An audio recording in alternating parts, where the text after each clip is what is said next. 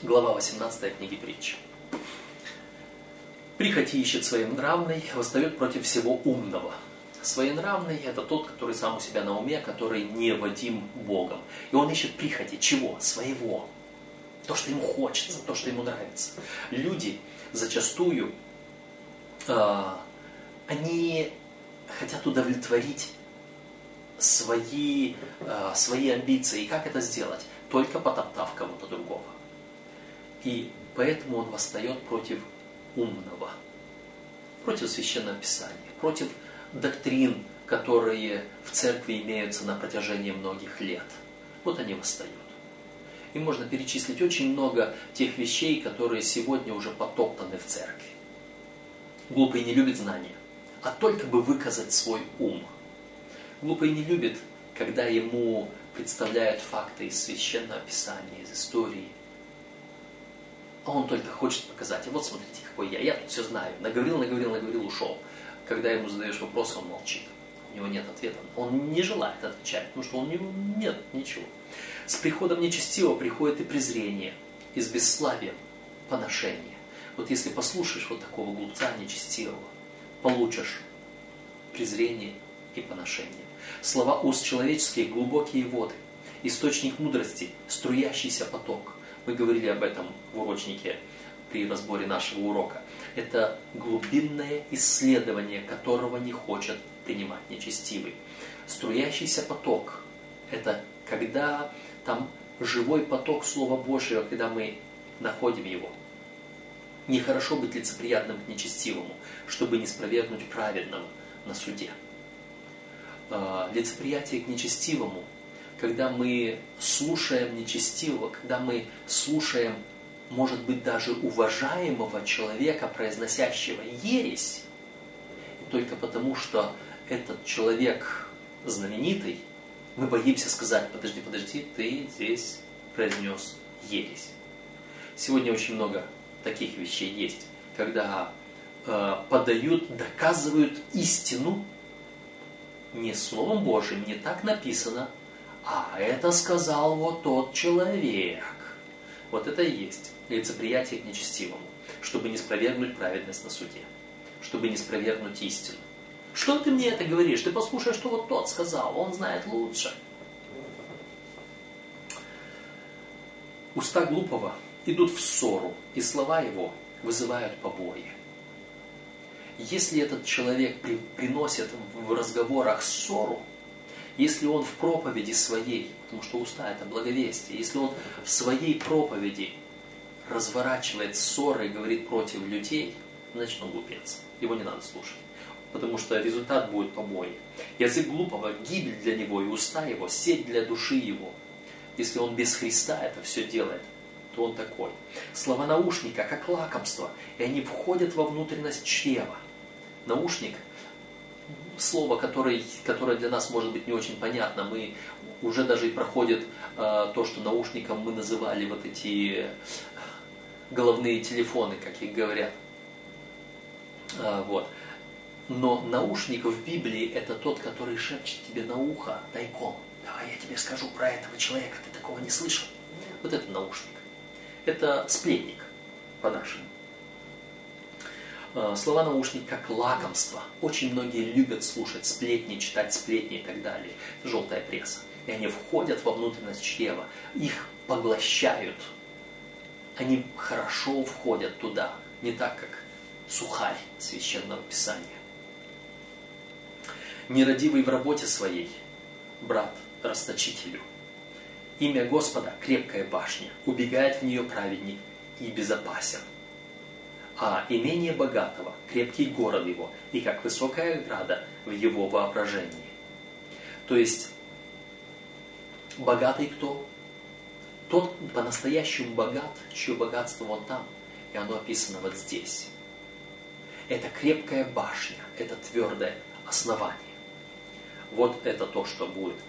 А, а, имя Господа за ним прячется, скрывается праведник. Так говорит Господь. Так написано в Слове Божьем. Перед падением возносится сердце человека, а смирение предшествует славе. Когда человек говорит, вот я сейчас, я тут докажу вам, я имею свет, я новое что-то открыл. Если он высоко ставит свое «я», он скоро падет. Если он смирен, смиренно подает истину и говорит, давайте посмотрим, тогда это может предшествовать славе.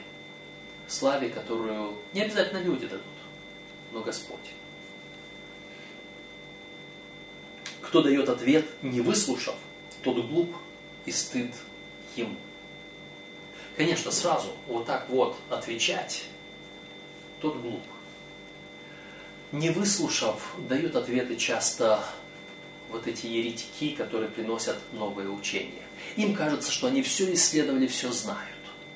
И они сразу говорят, вот ты там не знаешь, в Священном Писании только три стиха, которые подтверждают истинность триединства. М-м.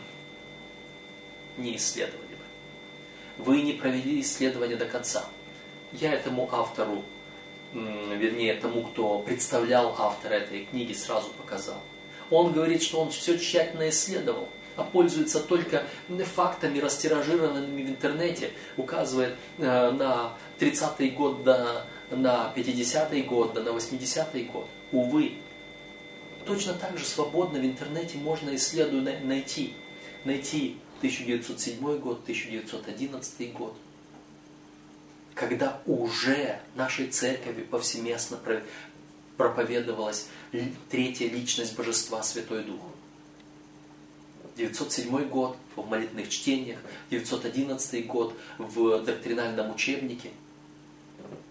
А они пытаются найти, что в 30 году только была появилась сформулирована доктрина, в 50 году только появилась первая книга о Святом Духе, в 80 году появилась книга, э, вначале было слово, в которой нашли якобы какие-то ошибки. Этот человек не провел исследование. Он поверхностно, он быстро все это сделал. Вот в этом его, э, он дает ответ, не выслушав, не исследовав не пройдя через вот эти глубинные глубокие воды. Дух человека переносит его немощи, а пораженный дух, кто может подкрепить его? Мне так и хочется здесь сказать немножко о Святом Духе, которого отвергают некоторые люди, которые считают себя учеными. Сердце разумного приобретает знания, и ухо мудрых ищет знания, исследует, ищет. Подарок у человека дает ему простор и может доведет его. Здесь, кажется, слово «подарок» в противовес тому подарку, который мы читали только вот здесь. Где здесь был у нас подарок? 23 стих. «Нечестивый берет подарок из пазухи, чтобы извратить пути правосудия». А здесь подарок у человека дает ему простор и может доведет его. А, очень важный момент. Я уже об этом говорил в прошлом уроке. В Священном Писании и в книгах притч, книге притч, иногда один и тот же символ имеет прямо противоположное значение. И мы должны быть очень внимательны к этому, чтобы не ухватить сразу одно и везде одинаково поставить. Князь мира – это кто? Это и Иисус Христос, и Люцифер. Я могу привести еще несколько таких примеров, но идем дальше. Следующий стих особенно обращает на это внимание. 17. Первый в тяжбе своей прав, но приходит соперник его и исследует его. Очень важный стих. Я знаю многих людей, которые действуют по принципу «кто мне первый пожаловался, тот и прав». Почему? Он выслушал одну сторону, и это и каждый, когда он говорит, ой, как красиво представляет свое дело, послушаешь этого. Да, он прав, а тот не прав. А послушаешь того, он прав, а тот не прав. И что нужно делать? Глупец слушает только первого и занимает его сторону и идет против второго. Но не всегда пострадавший, но не всегда правый приходит и жалуется на неправого. Даже чаще всего наоборот бывает. Чаще всего тот, кто справедлив, он не идет жаловаться. Это принцип, это психология. И поэтому, как правильно это сделать? Нужно выслушать обе стороны. Нужно посмотреть у кого подарок. И у одного подарок, и у другого подарок. Один подарок приводит к падению, другой подарок приводит к возвышению. И надо исследовать внимательно. И ты прав, и ты прав. А истина где? А может оба не правы. А истина может быть в другом месте. Жребий прекращает споры и решает между сильными. Иногда нашей головы не хватает для решения этого вопроса. И мы обращаемся к жребию. А жребий это что? Вспомните прошлый урок. 33 стих 16 главы. В полу бросается жребий, но решение его от Господа. Каким образом решать те сложные вопросы, которые мы не можем решить? Обратитесь к Господу. Обратитесь к Господу и послушайте, так говорит Господь. И Он скажет. Озлобившийся брат неприступнее крепкого города, и ссоры подобны запорам замка. Вот что случается, когда проявляются вот эти плохие, злобные отношения между людьми. Не пройдешь, не проберешься туда, потому что человек закрылся, заткнулся, потому что ссора его загнала в этот угол. Это случается у многих людей, которые, наслушавшись ересей, которые подаются, как мы уже показали, сначала с ложных обвинений на церковь, и после этого они даже не услышат истину Слова Божьего. Не достучишься. Приходишь к такому человеку и говоришь, ну прочитай, что Слово Божье говорит. Ну прочитай, что в Духе Пророчества написано. Нет, а все равно он был неправ. А все равно он был грешник. И вот это озлобление против человека закрывает, затуманивает глаза к истине. И поэтому этот озлобившийся брат неприступнее крепкого города и ссоры, подобные запорам замка. Допустишь ссору в церкви, не сможешь истину преподать. И очень нелегко разбивать эти запоры. Поэтому от плода уст человека наполняется чрево его, произведением уст его он насыщается. Один насыщается добрыми словами, другой насыщается злыми словами. Кто чем питается, таким и становится, тем и насыщается. Смерть и жизнь во власти языка, и любящие его вкусят от плодов его. От одного смерть, а одного жизнь. И тот, и другой благовествуют. Но кто кого любит, кто что ищет, того и получит. Кто нашел добрую жену? Кто нашел жену вообще? Добрую здесь курсивом написано. Кто нашел жену, тот нашел благо и получил благодать от Господа. Кто нашел эту церковь? Какая жена? Какая церковь? Я бы сейчас вспомнил Откровение 12 главу и 17 главу. Первая жена, которая в 12 главе, это церковь Божья, она потом ушла в пустыню, Сатана послал воды многие – и 12 глава говорит, что только прочие от семени ее, соблюдающие заповеди Божьи, имеющие свидетельство Иисуса. Вот кто нашел их, потому что эта сама жена в 17 главе стала блудницей и матерью блудницам и мерзостям земли.